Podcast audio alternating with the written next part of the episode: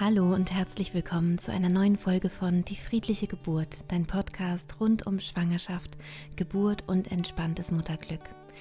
Ich bin Christine Graf, ich bin Mentaltrainerin und gebe Geburtsvorbereitungskurse mit Hypnose. In dieser Podcast-Folge heute soll es um Geschwisterkinder gehen. Also, wie gehe ich eigentlich damit um, wenn ich bereits ein Kind habe und ich bekomme ein zweites? Ähm, wie verändern sich möglicherweise meine Gefühle auch zum ersten Kind? Und es soll auch darum gehen, wie kann ich bei einer Geburt, in einer Geburtssituation, ähm, ja, am besten mit meinem ersten Kind umgehen. Ich wünsche dir ganz viel Freude bei dieser Folge.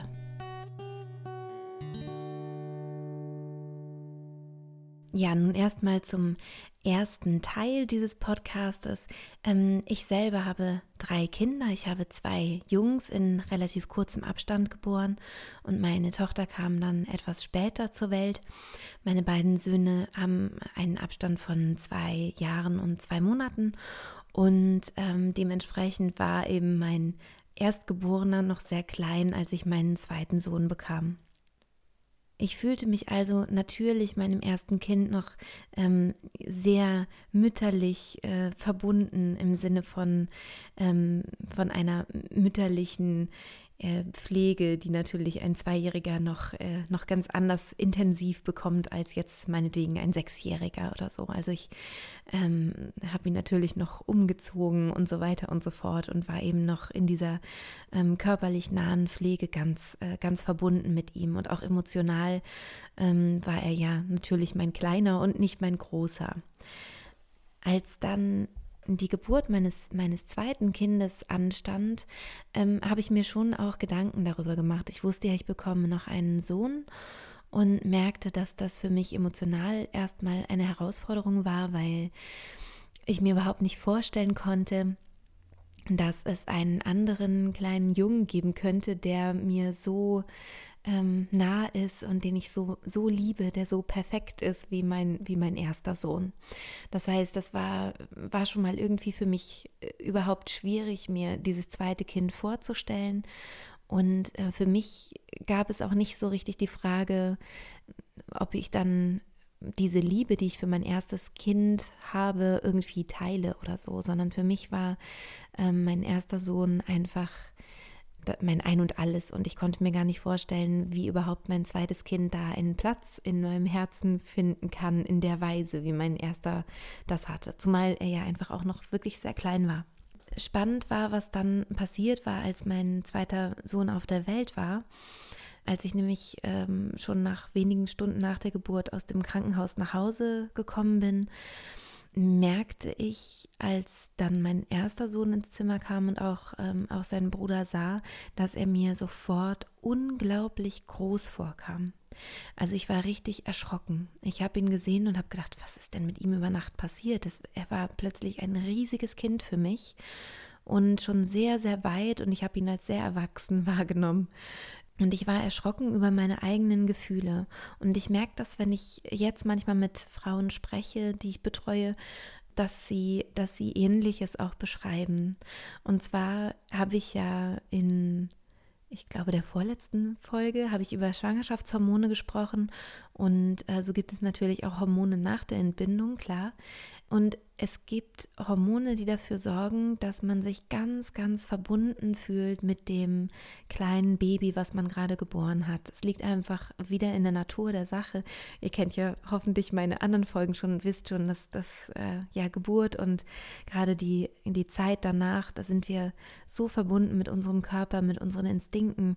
Da sind wir eigentlich fast mehr Tier als Mensch. Das heißt natürlich äh, macht die Natur, dass wir diesem kleinen Wesen, was da noch so schutzbedürftig ist, einfach unsere volle Aufmerksamkeit schenken, damit es möglichst überlebt. Also das ist sozusagen der, der körperliche Impuls. Und ähm, das kann aber sehr, sehr schockierend sein. Also bei mir war das so, weil ich merkte, dass diese zarten, zärtlichen Gefühle für mein erstgeborenes Kind einfach nicht mehr so präsent waren und zwar schlagartig, sondern ich war ganz ähm, nah bei meinem Baby und war fast äh, robust in meinen Gefühlen zu meinem, zu meinem ersten Sohn. Mm, mir ist das ein bisschen leichter gefallen, als ich dann mein drittes Kind bekam, weil ich da das schon wusste, dass diese Gefühle kommen würden. Und dadurch waren die nicht so krass. Deswegen mache ich auch diese Podcast-Folge, damit, falls du gerade dein zweites Kind erwartest, einfach weißt, dass es gut sein kann, dass du nach der Geburt mm, ja dein, dein erstes Kind ähm, nicht so intensiv wahrnimmst. Also es kann sein, dass du dein erstgeborenes Kind einfach, dass es dir einfach in dem Moment nicht mehr so wichtig ist, dass du das Gefühl hast, das Wichtigste ist jetzt dieses kleine Baby. Und das kann schon sehr irritierend sein, wenn man äh, seine Kinder natürlich sehr liebt und auch gerade mit dem ersten sehr verbunden ist und ähm, dann, dann hat man da schnell ein sehr schlechtes Gewissen. Mir ging das auf jeden Fall so. Und Wichtig ist auch hier wieder, ähm, da den Druck rauszunehmen, also den Druck, sich selbst gegenüber jetzt irgendwas Bestimmtes fühlen zu müssen, sondern einfach zu sagen, das ist ganz natürlich, dass ich jetzt diese Gefühle habe und das ist in Ordnung. Und es ist nur wichtig, zu wissen, dass sich die wieder regulieren. Das heißt, je stabiler das Baby wird und äh, je sicherer die Natur sozusagen sein kann, dass es überlebt, desto mehr regulieren sich dann auch wieder diese Gefühle. Das heißt, man hat dann wieder die Gefühle, die man schon kannte, auch für sein erstes Kind. Und natürlich ist Platz für zwei Kinder in seinem Herzen. Also das ist, ähm, das ist, glaube ich, ganz entspannend zu wissen, dass das sich ähm, dann wieder wieder reguliert sozusagen. Es macht also im Vorfeld Sinn, ähm, das so ein bisschen abzupuffern. Also am besten ist es natürlich, wenn der Vater ähm, des Kindes sich dann um das Erstgeborene besonders kümmert, wenn du das Kleine hast oder eine beste Freundin oder Mutter oder wer auch immer da so an deiner Seite ist, dass du auf jeden Fall jemanden hast für das erste Kind, gerade wenn es noch besonders klein ist, dass, ähm, dass es sich dann nicht so verloren vorkommt, sondern dass es sich ähm, ja da wohlfühlen kann bei einem anderen Menschen. Wenn die Geburten sehr nah aufeinander folgen, also vielleicht sogar noch einen kürzeren Abstand haben, als meine Geburten das jetzt hatten, dann ähm, macht es auch Sinn, dass du schon das Abendritual vielleicht auch abgibst. Also dass du ein paar Sachen an den, an den Vater überträgst ähm, oder wie gesagt eben an eine andere nahe Bezugsperson, dass das erstgeborene Kind sich ein bisschen schon daran gewöhnt, auch eine andere Bezugsperson mit reinzunehmen, falls du die erste Bezugsperson bist. Bei mir war das dann Gott sei Dank ganz leicht, weil mein erstgeborener Sohn sowieso sehr verbunden mit seinem Vater war und ist. Und äh, von daher war das für ihn nicht so ein, nicht so ein Schock, dass ich dann mit dem Baby so, so viel Zeit verbracht habe und so innig mit dem verbunden war. Und wenn du das eben ein bisschen forcieren kannst, dann macht das auf jeden Fall Sinn und macht dann den, den Übergang für das, für das Erstgeborene leichter.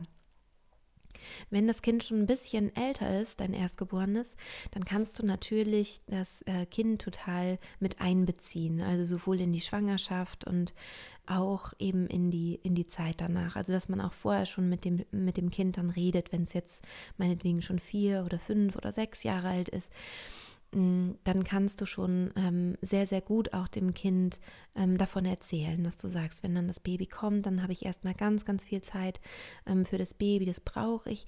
Und das braucht das Baby, dass wir uns daran gewöhnen und das muss dann lernen zu trinken und so. Und dafür braucht es ganz viel die Mama. Und ähm, genau und äh, das heißt aber, dass, also ich habe dich trotzdem genauso lieb, auch wenn ich dann vielleicht nicht ganz so viel Zeit für dich habe. Und ich freue mich, wenn du dann auch da bist. Und Genau, ein großer Trick finde ich ist, ähm, das äh, Geschwisterkind oder die Geschwisterkinder mit einzubeziehen in die Pflege des, des neuen Erdenbürgers. Also zu sagen, komm, wir wickeln das zusammen und, und so weiter. Also dass man einfach so ein bisschen ähm, das Kind mit einbezieht. Ähm, das hilft auch immer ganz toll, dann dem Kind, das Geschwisterkind anzunehmen. Ich habe heute ähm, ein Seminar gegeben, also dieses Wochenende ähm, ist ein Seminar bei mir in Wilmersdorf und ähm, da kam so die Frage auf, wie ist es denn beim Geschwisterkind? Ich habe das Gefühl, es wäre schön, das bei der Geburt dabei zu haben. Was würdest du empfehlen? Und ich ähm, kann das nachvollziehen. Ich hatte ja bei meiner Tochter dann eine Hausgeburt gehabt und meine Söhne waren ja so ein bisschen um mich rum. Die waren nicht im Zimmer, wo ich war, aber die waren, die haben im Wohnzimmer gespielt, im Kinderzimmer gespielt und später, als es dann, ähm, als die Geburt dann weiter fortschritt, da haben die auch äh, draußen gespielt und ich habe sie eben auch ein bisschen gehört. Ich war ja in einem Trancezustand, in einer tiefen Entspannung und habe sie nur am Rande wahrgenommen und auch gar nicht so bewusst, aber ich meine mich daran zu erinnern, dass es ein angenehmes Gefühl war, also ein, eine angenehme Geräuschkulisse. So ganz in der Ferne habe ich sie lachen hören und das war irgendwie gut. Ich möchte aber so ein bisschen zu bedenken geben, wenn man die Kinder oder das Geschwisterkind zu nah dran hat, dann könnte es halt dazu führen, dass du dich abgelenkt fühlst von deiner Geburt. Ich habe ja schon vom inneren und äußeren Raum bei der Geburt gesprochen, also dass es wichtig ist, diese Räume sozusagen zu trennen und dass du in deinem inneren ähm, meditativen Raum ungestört bist und dich auch ungestört, ungestört fühlst. Und wenn du dein erstgeborenes Kind oder deine Kinder ähm, sehr nah da spürst oder, ähm, oder sie auch wahrnimmst im Raum, dann kann es sein, dass du dir Sorgen machst.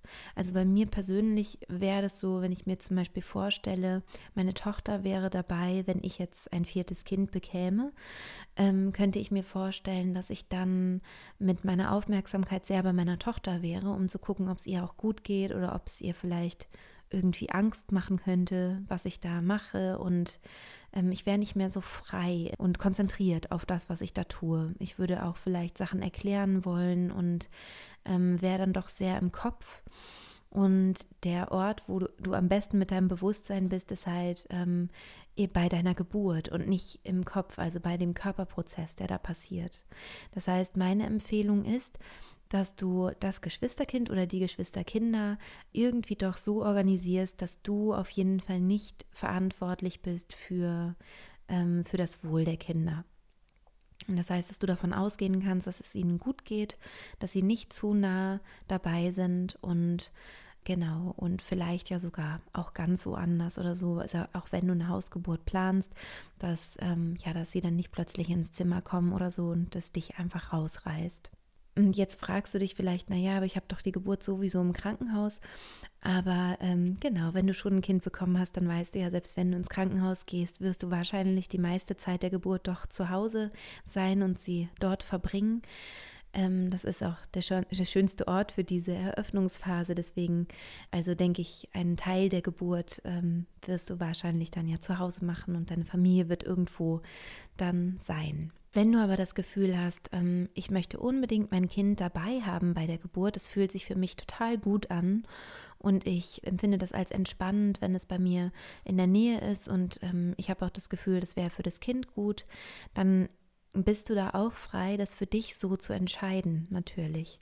Ähm, ich würde da immer auf meinen Impuls achten und auf mein Gefühl als Mutter. Ganz wichtig ist, dass du im Vorfeld nochmal dir dein Kind anschaust, ob das wirklich für das Kind ähm, gut wäre, also eine gute Erfahrung wäre. Und wichtig ist auch, dass ähm, jemand anderes auch noch mit aufs Kind schaut, falls die ähm, Stimmung des Kindes irgendwie kippt und ähm, derjenige merkt, dass es dem Kind jetzt nicht mehr so gut geht, dass man dann eine, eine andere Lösung für das Kind findet. Und was auch wichtig ist, ist, dass du dich bei der Geburt selber, also während des Geburtsprozesses, umentscheiden darfst.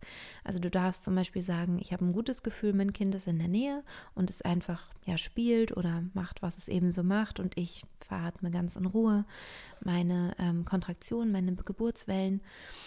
Und wenn du aber dann merkst, zu, einem, zu irgendeinem Zeitpunkt, ich möchte jetzt, dass das Kind ähm, woanders ist, dass dann auch schnell ein Plan B gefunden werden kann oder dass es den halt so gibt als Backup.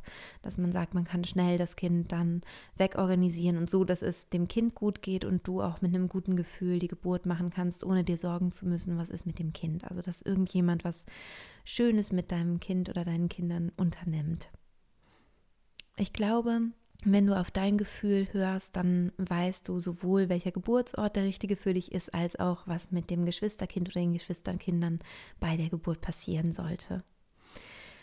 Ja, und das war's schon heute mit dieser Folge. Ich weiß, es ist eine kurze Folge geworden. Es liegt daran, dass ich in der Woche es nicht geschafft habe, eine aufzunehmen. Und ähm, am Wochenende, wenn ich ein Seminar habe, bin ich immer ganz schön platt und ähm, habe deswegen jetzt einfach nur mal schnell noch für dich was aufgenommen und hoffe natürlich, dass dir auch diese Folge gefallen hat, ähm, dass du ähm, was damit anfangen konntest, für dich etwas mitnehmen konntest.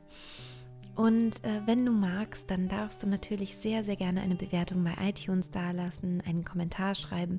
Ich weiß, dass ähm, ähm, das, das hört man immer bei den Podcasts und denkt so, ja, das mache ich dann irgendwann mal und äh, dann macht man es doch nicht. Ich kenne das selber, aber wir Podcaster sind so ein bisschen davon abhängig, dass ähm, ihr das eben auch bewertet, damit der Podcast von mehreren Menschen gefunden werden kann. Und wenn er dir gefällt, dann freue ich mich natürlich riesig, wenn du ihn auch ein bisschen pushst, indem du ihn einfach bewertest. Ich danke dir schon mal jetzt äh, im Vorfeld dafür und wünsche dir eine wunder wunderschöne Woche. Falls du gerade schwanger bist, wünsche ich dir eine schöne, ruhige und entspannte Schwangerschaft und natürlich auch eine wunderbare Geburt. Deine Christine.